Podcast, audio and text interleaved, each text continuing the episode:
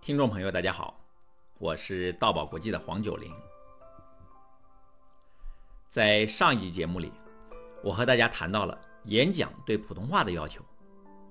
我分享的观点是，中国人用普通话来演讲，这样可以和听众更好的交流与沟通。今天我要和大家聊一聊台风形象这一单元的第六点：练普通话。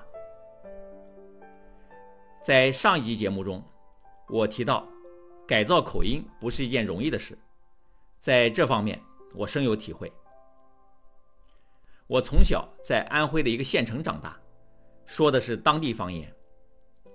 等到上了大学，发现很多同学都在讲普通话，我意识到，在大学这样一个环境中是需要讲普通话的。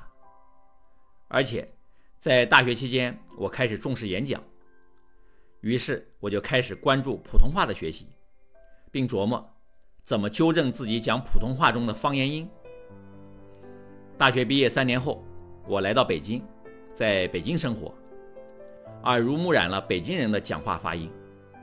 通过五六年的揣摩和学习，最终自己讲普通话没有多少口音了。在这个过程中，我积累了一些练习普通话的经验，今天与大家做个分享。我认为，在练习普通话方面，最重要的有两点：一是字音的纠正，另一个是语调的准确。小时候讲方言，我们当地人觉得自己讲的就是普通话；到了大学才知道，我们自以为说的普通话只是语言和普通话一致，但是发音上和普通话差了很多。根本算不上是普通话，特别是用我说的话和北方同学说的标准普通话一比，发现差距就太大了。安徽方言中有些发音，按普通话标准来看，就是错误发音。比如安徽话中了呢是不分的，都发成了。男的女的说成男的女的。牛奶说成牛奶，还有一些前鼻音和后鼻音部分都发成前鼻音。英语说成英语，坑说成坑。当我发现方言中的这些问题之后，我就查字典，看看哪些字应该发了，哪些字应该发呢，哪些字是前鼻音，哪些字是后鼻音。然后用了一个比较正规的，当时叫软面抄的本子，把发了和发呢的字，前鼻音的字和后鼻音的字分别写下来。我认清了字，然后呢就练习把这些字音读准。但大家不要低估了把字音读准的难度，因为人讲方言讲久了，有时候自己听不出来自己发的音是错了。这个了和呢。我练了很长时间，还会出错。记得到了北京以后，我还一度把一个同学李丽叫成妮妮。我爱人提醒我说发音不对，我当时还听不出来我发音有什么问题。一段时间之后，好像突然开窍了，知道应该说成李丽。从此了和呢的发音才真正说准确了。通过这个过程，我认识到。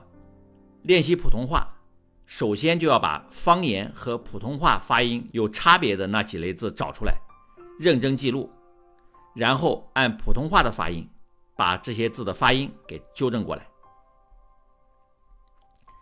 练习普通话要注意的另外一点是语调问题，在方言中很多字的音调和普通话的音调有差别，音调是形成方言的一个主要原因。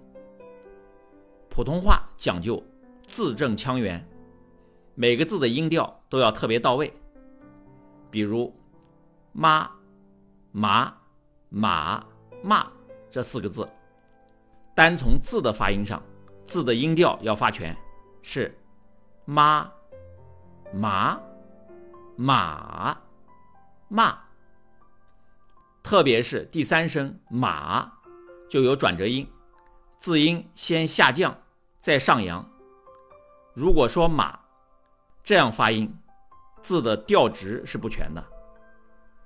不过在讲话时，为了讲话的连贯性，每个字的调值在句子中的发音是有损失的，不需要把每个字音调值说的那么全。比如说，我在网上订了一件羽绒服，我、网、羽都是第三声，在一句话中就没有必要说成我在网上订了一件羽绒服。那样呢，反而会造成说话的不连贯。不过，字的音调是非常专业的普通话知识。如果想要达到一级甲等普通话的水平，那可能需要逐字逐句的重点练习字调。我在前面的音频节目中提到过，演讲对于普通话的要求并没有那么高，有一点口音呢是没有问题的。所以我认为我们不需要那么仔细的研究字调。只需要让句子中的语调，简称句调，达到或接近普通话的标准就可以了。练习句调，我建议看新闻联播，你可以一边看，一边小声跟着播音员来练习讲话的语调。我自己也是这样做过的，有一段时间我就是通过看新闻联播来练习句调的，而且在这个过程中，个别发音不准的字。也能跟着央视播音员的发音得到进一步的纠正。总之，改善自己的口音，讲好普通话，需要一段时间的学习和练习。我认为，在学习普通话方面，只要你想去做，虽然面临一定困难，但最终的结果应该会让你满意。对于学习普通话，有一句话是适用的，那就是。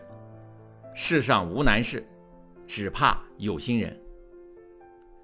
练好了普通话，演讲时，他就可以为你的台风形象加分了。好，那今天的节目就到这里。大爱能言，善道为宝。我们下一集节目再见。